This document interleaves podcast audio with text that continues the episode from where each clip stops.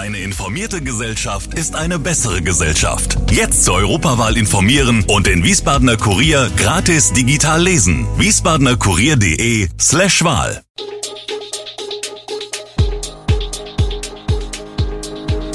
Gude, unser morgendliches News Update. Das Wichtigste aus Wiesbaden für Sie im Überblick. Guten Morgen aus Wiesbaden an diesem 4. Januar. Frontalzusammenstoß auf der B42 bei Eltville, Bleidenstädter Kleintierpraxis wechselt den Besitzer und es gibt zu wenig BioNTech-Impfstoff. Das und mehr hören Sie heute im Podcast.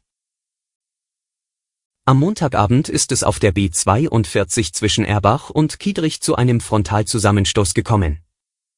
Wie die Polizei mitteilte, fuhr ein 51-jähriger Wiesbadener gegen 17.56 Uhr aus Richtung Rüdesheim kommend mit seinem Mercedes Vito in Richtung Wiesbaden. Da er dabei entgegen der vorgeschriebenen Fahrtrichtung fuhr, streifte er zunächst den entgegenkommenden Porsche eines 68-jährigen Fahrers aus Rüdesheim, dabei wurde die 60-jährige Beifahrerin verletzt. Kurz darauf kam es zu einem Frontalzusammenstoß mit einem 23-jährigen Geisenheimer. Der 23-Jährige wurde dabei so stark in seinem Fahrzeug eingeklemmt, dass er von Kräften der Feuerwehr befreit werden musste. Er wurde anschließend in ein Wiesbadener Krankenhaus gebracht. Nach derzeitiger Informationslage besteht für ihn keine akute Lebensgefahr. Der Unfallverursacher sowie die 60-Jährige wurden leicht verletzt ebenfalls in Wiesbadener Krankenhäuser gebracht. Der Unfallverursacher war laut Polizei betrunken. Die 14-jährige Denisa Mihaela Skantay ist noch immer nicht in die Jugendeinrichtung in Wiesbaden-Biebrich zurückgekehrt, in der sie lebt. Dies teilt die Wiesbadener Polizei mit. Wie bereits berichtet, wurde die Vermisste zuletzt am Dienstag 7. Dezember von einem Mitarbeiter der Einrichtung gesehen. Da sämtliche Suchmaßnahmen bislang nicht zum Auffinden des Mädchens führten, wendet sich die Wiesbadener Kriminalpolizei nun mit einem weiteren Foto der Vermissten an die Öffentlichkeit.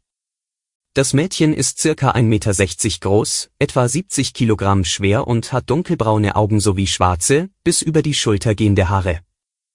Personen, die Angaben zu ihrem Aufenthaltsort machen können, werden gebeten, sich mit der Kriminalpolizei in Wiesbaden unter der Rufnummer 0611 3450 in Verbindung zu setzen.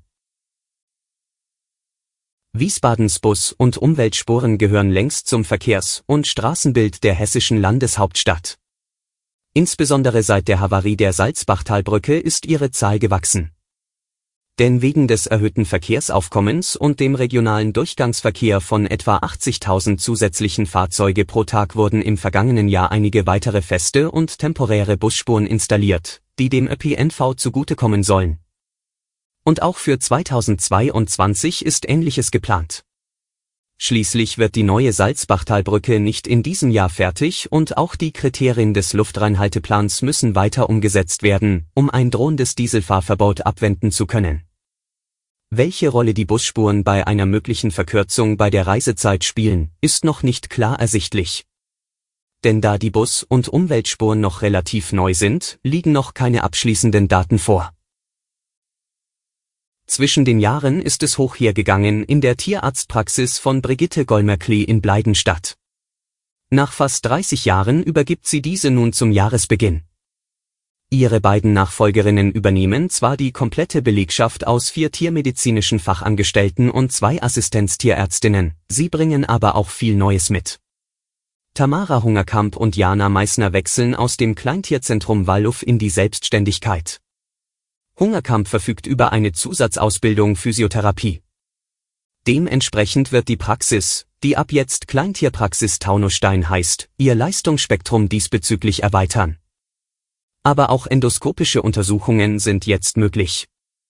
Außerdem haben die beiden Tierärztinnen in ein digitales Röntgengerät, ein modernes Ultraschallgerät sowie ein Inhalationsgerät für Narkosen investiert. Material, das bereits im Laufe des Jahres gleich wieder umziehen soll in größere Räumlichkeiten in Hahn, die derzeit jedoch noch saniert werden müssen. Dann soll es auch einen größeren Operationsraum geben. Für die Physiotherapie soll für Hunde ab Ende des Jahres außerdem ein gelenkschonendes Unterwasserlaufband zur Verfügung stehen. Wegen des Corona-bedingt reduzierten Silvesterfeuerwerks ist die Luft in Hessen am 1. Januar 2022 deutlich weniger mit Feinstaub belastet gewesen als in den Jahren vor der Pandemie. Wie das Hessische Landesamt für Naturschutz, Umwelt und Geologie am Montag in Wiesbaden mitteilte, wurde das zweite Jahr in Folge an keiner einzigen Messstation die kritische Schwelle von 50 Mikrogramm pro Kubikmeter im Tagesmittel überschritten beim Silvesterfeuerwerk wird jede Menge Feinstaub freigesetzt, der sich oft über Stunden in der Atmosphäre hält, wie das Landesamt erklärte. Wie bereits im Vorjahr habe die Luftqualität vom Verkaufsverbot von Feuerwerkskörpern profitiert. In den zehn Jahren vor der Covid-19-Pandemie habe der Anteil der Messstationen mit Überschreitungen des kritischen Tagesmittelwerts für Feinstaub zum 1. Januar durchschnittlich bei etwa 40 Prozent gelegen, erläuterte das Landesamt. Die Impfkampagne rollt. Pro Tag werden nach Angaben offizieller Stellen derzeit im Schnitt rund 380.000 Corona-Impfungen verabreicht. An Spitzentagen erhielten zuletzt mehr als eine Million Menschen einen Impfschutz. Dabei verschieben sich die Anteile der verschiedenen Impfstoffhersteller zusehends. Dominierte der BioNTech-Impfstoff bei den Erst- und Zweitimpfungen noch klar, holt US-Konkurrent Moderna bei den Auffrischungsimpfungen auf.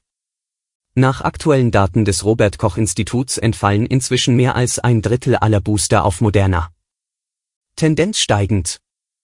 Bei den ersten beiden Impfrunden lag der Anteil bei unter 10 Prozent. Hintergrund, ausgerechnet Deutschlands mit Abstand gefragtester Impfstoff von BioNTech ist knapp. So knapp, dass er weiterhin kontingentiert wird. Ärzte, Kliniken und Impfzentren bekommen also nur eine limitierte Zahl von Impfdosen geliefert. Vor zwei Wochen deutete Bundesgesundheitsminister Karl Lauterbach an, dass es Anfang des Jahres generell zu Impfstoffengpässen kommen könnte. Inzwischen ist aber so viel nachgeordert und in Bewegung gebracht worden, dass die Gefahr insgesamt gebannt ist. Doch was konkret das BioNTech-Vakzin betrifft, erfüllen sich die vorsichtigen Prophezeiungen des Gesundheitsministers. Alle Infos zu diesen Themen und noch viel mehr finden Sie stets aktuell auf wiesbadener-kurier.de.